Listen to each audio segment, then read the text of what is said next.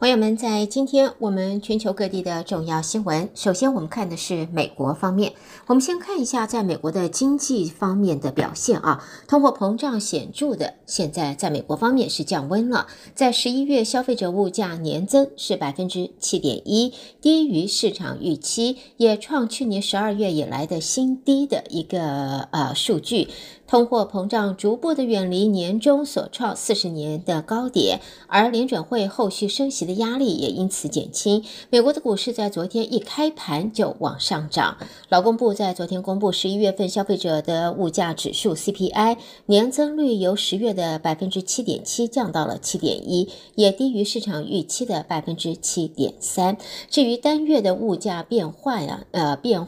话的话，经过季节调整，在十一月份的 CPI 是上涨了百分之零点一，涨幅也小于十月份的百分之零点四，而数据让投资人信心大振。美国的股市昨天开盘就大涨，道琼斯呢在昨天呢还一度上涨超过六百点啊。联邦准备理事会对抗高通货膨胀，由今年三月起连着六度往上升息，将近四次升幅都是过去罕见的三码。冲击股市和房地产市场。联准会昨天召开了例会，投资人普遍预期呢，在今天会宣布升息的是，呃，零点五个百分点，也就是两码。联邦资金利率目标区间升到百分之四点二五到四点五，是二零零七年十二月以来的最高水准。好，再来我们看的是加密货币啊，FTX 这个交易平台宣告破产啊。美国证券管理委员会 SEC 在昨天就指控这个名誉扫地的 FAX 的前呃 FTX 应该讲 FTX 的执行长，这是班克曼弗里特。诈骗客户数以十亿计美元，而在日前呢，他才在美国检方要求下，是在加勒比海岛国巴哈马被逮捕的。在 SEC 的指出呢，班克曼他的加密货币公司 FTX 投资人交涉的方式是建造一个以欺骗为基础的纸牌屋啊。那么委员会在昨天呢，已经就是对这一个 FTX 的创办人呢，在十三号第一次出庭就被控八项罪名，包括了电信诈欺、洗钱，还有串谋诈骗等等，最高他会面临一百一十五年的刑期。那还真的得要千岁才能够服完这个刑期了啊！那么曼哈顿联邦检察官就是 Williams 在记者会上说，美国联调局还有 SEC 以及商品期货交易委员会日以继夜工作，查明这一项美国历来最大宗的金融诈骗案的来龙去脉。下边呢，看到和中国相关，这是中国针对美国对中国的晶片出口管制措施，向世贸组织提起了诉讼。美国众议院议长佩洛西在昨天也表示，中国入世二十余年来，人权情况更加恶化，也不遵守 WTO 的规范，世界不能够再把生意摆在理念之前。中国商务部在听证会召开前夕宣布，针对美国商务部十月公布对中国一系列晶片出口管制措施，已经向世贸组织提起诉讼。佩洛西则说，他早在两千年就在国会呼吁阻挡中国加入 WTO。作为全球最强健的经济体，美国有道德义务把贸易关系和人权挂钩，而不应该把生意摆在理念之前。好，下边呢，看到就是媒体在昨天报道，拜登政府考虑要提供乌克兰爱国者飞弹防御系统来对抗俄罗斯的空中攻势。这项决策进入最后的阶段，而最快就会在这个礼拜就公布。在乌克兰战争爆发后不久，美国就以防御性部署为名，在北约领土上的波兰部署了两套爱国者系统，但是一直拒绝提供给乌克兰的这个军方使用。那么现在呢，则表示由于俄罗斯不断的持续攻击，已经促使美国政府考虑要供应这项武器，而决定还需要国防部长奥斯汀以及总统拜登批准才能够执行。好，新闻方面呢，我们继续看到的是，有两名共和党联邦参议员在昨天向美国国会同事们发出了呼吁，希望在今年年底之前不要批准任何重大的支出法案，而是要等到明年年初共和党重掌众议院之后再做决定。是在这一个昨天呢，这两位联邦参议员提出了这一个。呃，建议啊，这一个做法，这希望呢，就是在马上到年底了，还剩两个礼拜，所以呢，希望能够阻止任何支出法案，要等到下一届的国会再来解决。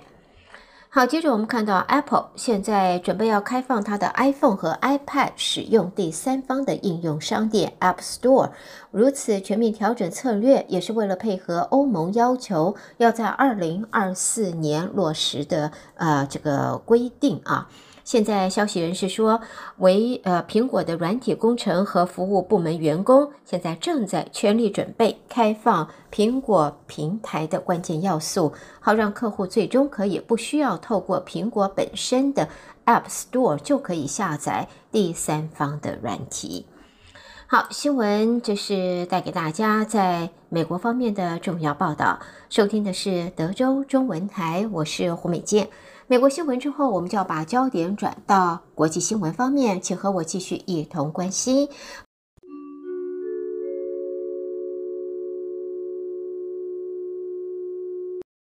朋友们，在国际新闻，第一个呢，我们先看到和乌克兰相关的啊，这是法国的外长在昨天表示，在巴黎出席援助乌克兰会议的各国已经承诺，今年冬季要为战火肆虐的乌克兰提供价值大约十亿欧元的援助。他们说呢，这些都是新的承诺，多亏召开了这项会议，这是援助或实物馈赠，而不是贷款。那么也表示，这些援助将会在未来数天和冬季数月间就会推出，协助加强民生基础设施的复原力。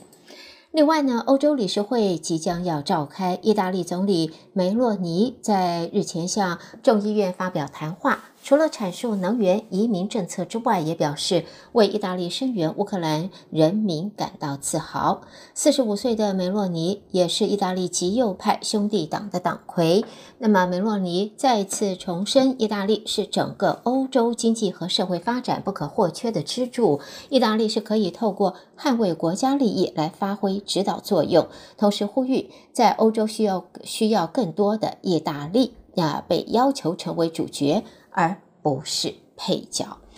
接着我们再看呢，在现在呢，外交官在昨天指出，欧洲联盟国家已经同意给予波士尼亚、塞赫戈维纳入盟候选国地位了，让这个局势不稳定的巴尔干半岛国家踏上了漫长的入盟之路。俄罗斯攻打乌克兰，为停滞多年的欧洲联盟东扩注入了新活血。欧盟担心，如果想要加入欧盟的国家受挫，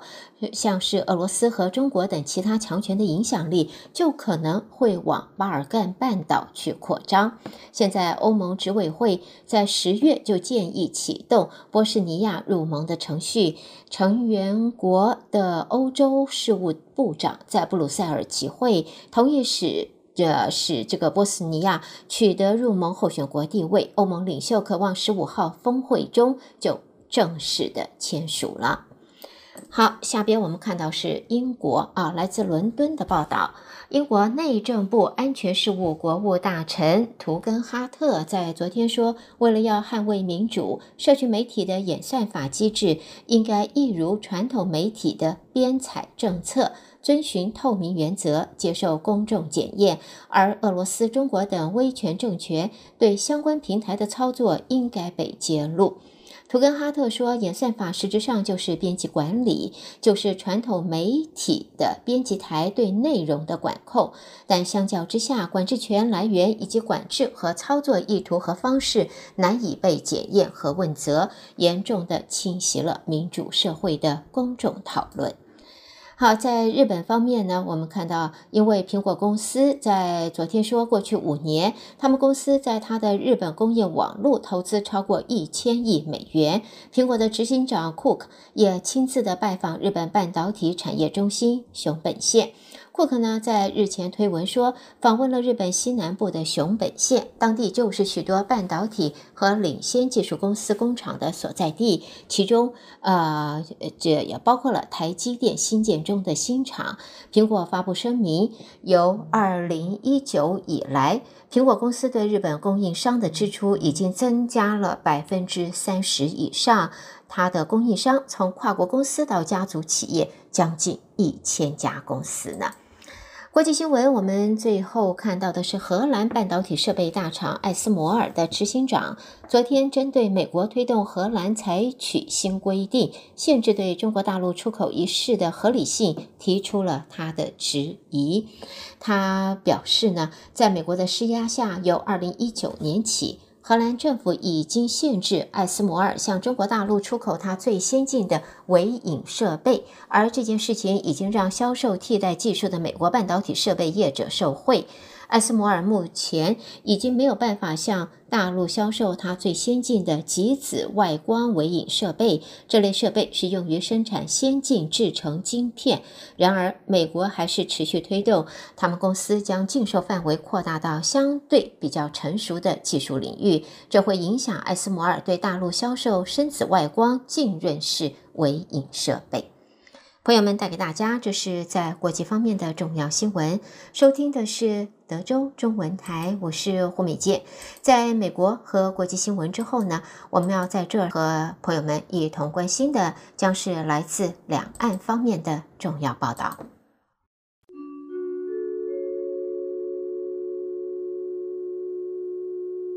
第一个呢，先看到，根据媒体引述知情人士的话说，由于北京的 COVID-19 染疫人数激增，中国原本定在这个礼拜要召开的中央经济工作会议要延后举行了，而且还没有明确的时间表。中国的中央经济工作会议备受外界关注，包括了中国国家主席、政治局成员、省级领导和政府机构，还有金融机关负责人都会出席。会中讨论在未来。呃，这个啊，来年啊，中国的经济成长目标，中国领导人习近平也会和官员们定定未来一年的经济政策目标。在现在呢，呃，中国当局原本实施严格的防疫清零政策，这个月突然叫停，在现在则看到呢，北京也因此疫情有爆炸的趋势，所以中央经济工作会议现在传出要延后召开了。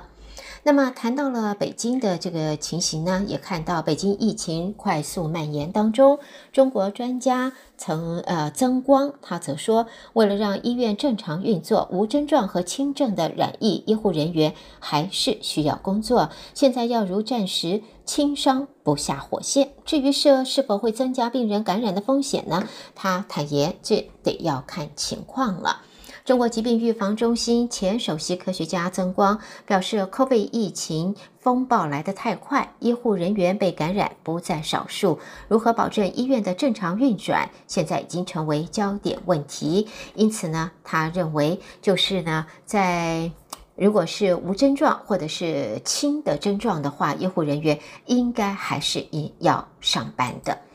好，接着我们再看到的呢，这是俄罗斯的媒体报道，俄罗斯总统普京和中国国家主席习近平这个月底要举行会谈，商讨二零二二年的情势。克里姆林宫的发言人告诉媒体，目前已经知道两个人会谈的日期和议题，但是稍后才会做出正式的宣布。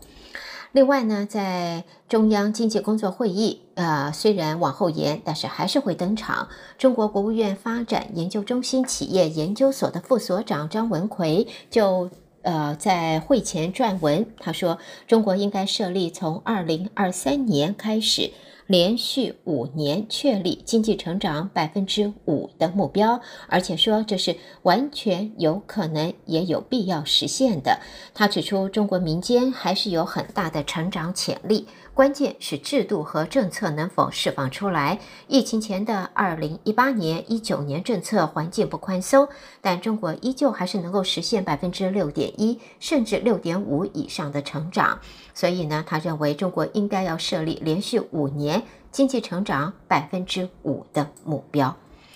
好，我们在新闻方面呢，看到香港啊，在现在呢，中国实施新十条之后，香港也跟进放宽了防疫措施。在现在呢，专家说呢，港府比前没有接纳香，在此之前没有接纳香港专家的意见放宽，现在则是后知后觉，也反映港府由政治经济到民生防疫，它都要考虑到中央决策的权威性。另外呢，在随着北京中央大幅度放宽防疫措施，香港当局紧随其后，昨天接连取消了一些防疫限制，逐步的走向复常。但是对于商界还有许多的香港民众来讲，他们最感关注的还是香港什么时候可以和中国大陆恢复免检疫通关。好的，朋友们，带给大家，这是来自中国方面的重要新闻。收听的是德州中文台，我是胡美健。而在接下来，焦点将转到台湾方面，现场由台北的新闻主播接棒为朋友们播报，请和我一同关心。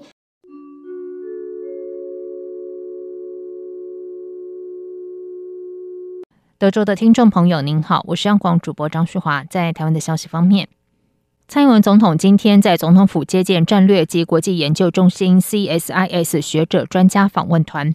总统在致辞时表示，CSIS 是华府的重要智库之一，长期关注国际及区域情势，也和台湾保持密切交流。这是 CSIS 在全球疫情爆发之后首度组团来访，不仅持续深化台美关系，也再次彰显台美之间坚若磐石的情谊。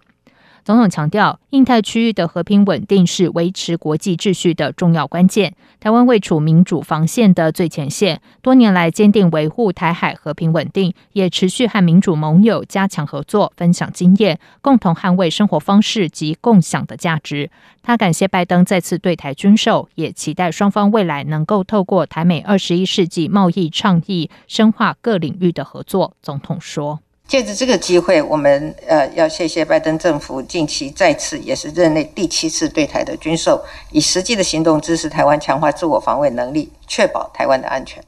除了国防交流，我们也期待未来透过台美二十一世纪贸易倡议等对话架构，台美能够深化各领域的合作，一起为双方的经贸往来创造更多的利基，共同打造安全而且具有韧性的供应链。约翰霍普金斯大学高等研究院院长史坦伯格致辞时则表示，台湾近期面对许多挑战，他和访团成员都非常欣赏台湾人的勇气及坚定的韧性。他指出，这次访团中有许多成员都曾任职于美国政府，将借由这次交流了解台湾面对的挑战，希望展现团结，持续强化双边及人民的关系。两岸小三通能否复航？准金门县长陈福海、准连江县长王忠明及国民党金门县区域立委陈玉珍登陆协商洽谈。行政院长苏贞昌今天下午受访表示，小三通能否重启，必须以保护国人乡亲为第一考量。而且目前中国政府对于疫情盖牌，台湾必须更加谨慎。苏奎说：“我们对于中国疫情快速变化密切注意。”因为中国政府突然盖牌了，那穷其人民在排队发烧检测治疗及到处在抢药品，我们觉得事情不太妙，所以更加警惕。至于对于乡亲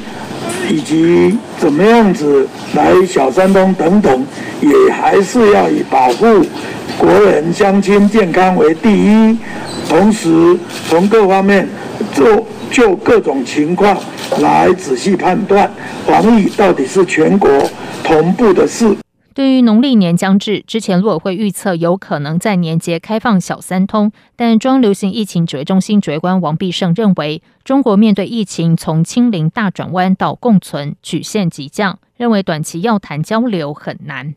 对此，国民党主席朱立伦表示，恢复小三通和增加两岸直航航点，对台商台胞的帮助最大。苏贞昌的理由完全讲不通，政府应该恢复小三通和增加两岸直航航点，不要让台湾同胞无法回来过年。对于中国禁止台湾部分水产品、酒类、食品等进口，朱立伦今天呼吁中国尽快让台湾被禁产品顺利进入中国，不希望中间有任何障碍，不能歧视台湾产品。书中产品遭禁一事持续延烧，有媒体报道，台湾知名糕点店嘉德凤梨酥今年初被中国要求补件，必须填写配方比例。对此，卫福部长薛瑞元今天在立法院卫环委员会前受访表示，糕饼业者属于自行注册，国外业者可以在线上申请，台湾则需缴交书面资料。线上申请有注明原料配料占比，非必填栏位；书面注册则没有注明。他说。对外国，因为他们可以在线上去填写。那在配方的这一个栏位，它的线上上面有注明，就是说这个非必填栏位。但是我们国内通通又他要求用纸本，纸本方面的话，他没有注明说这个可以不用填，所以就变成通通是必填栏位。对于要求填写原料配料占比是否就代表配方，薛瑞元说，这要看个人怎么解释。对于某些业者而言，这两件事相同；对其他业者可能不一样。媒体要求食药署公布相关表格，薛瑞元说，相关表格非常机密，网络上也已经有人揭露，他会请食药署整理之后，适时对外公开。内政部移民署今天举办《消除一切形式种族歧视国际公约》首次国家报告发表记者会，并由行政院防治人口贩运及消除种族歧视协调会报告召集人政委罗秉成主持。罗秉成致辞时表示，在国际九大人权公约中，台湾包含这次提出的已经有六部具备国内法效益，与国际接轨，人权工作成果丰硕。罗秉成表示，虽然人生而不平等，无法选择自己的家庭，但人类有追求平等的渴望，而人权就是推动社会向上提升的最重要支撑。他说：“人生的不平等啊，因为我们没办法选择自己的家庭跟父母，但人有追求平等的渴望，而这种渴望啊，来自于说我们要让这个社会更好。那怎么样能够更好？人权两个字是一个最重要的支撑啊。”内政部次长陈宗彦指出，国家报告撰写过程中，共有三十四个民间团体及人权组织参与。国家报告也以多元文化为核心，从推动原住民族历史及转型正义、少数族群语文文化复振以及生活适应等基本人权维护三大主轴为架构，分别检视政府法规、组织、政策等各层面是否达成落实种族平等及消除种族歧视的宗旨。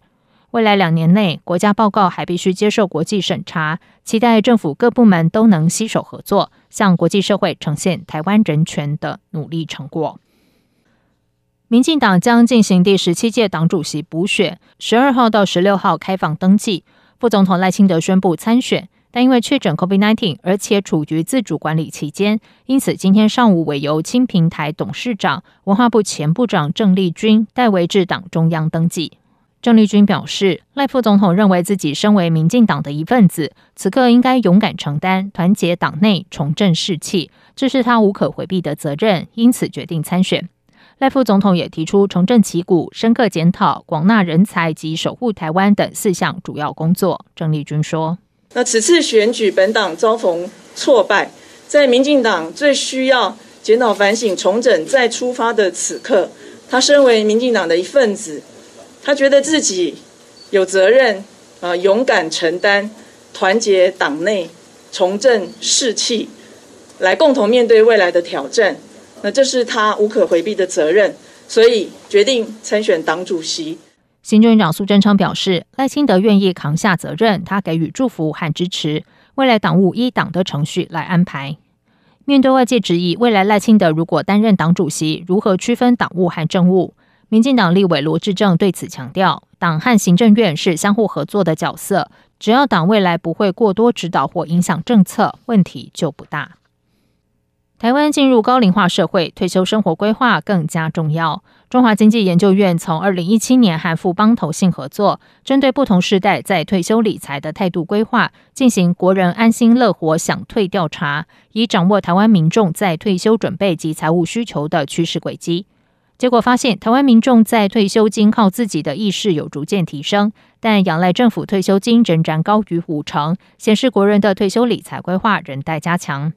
调查也发现，年轻人对风险性资产的投资较以往更为主动积极，明显提高对股市的关注度和参与度。其中，以股票为主要投资理财工具的比重，与往年调查结果大幅提升。尤其年轻世代在近两年的增幅更加明显。中华经济研究院院长张纯章说：“退休理财靠自己的意识是逐渐的抬头，对政府退休金仰赖程度啊，则略略为降低。不过，就整体而言，啊，台湾民众的退休规划还是啊略显不足。那第二点啊，是啊年轻族群投资心态啊，是以比以往更为主动积极啊，对股市的关注和参与度啊，明显的比以前增加。另外，不论是已退休或未退休族群，在退休财务规划及准备都和预期有显著落差。以退休族群来说，在不含房地产价值部分，平均累积六百九十万退休金，但平均预期得要九百六十四万才能安心退休。至于未退休族群，平均预期需要一千两百一十二万才能安心退休，但平均累积却只有两百五十万。中经院也呼吁政府要逐步开放劳退自选平台，分散民众的投资风险，并且增加报投率。以上就是今天的台湾重点新闻，谢谢收听。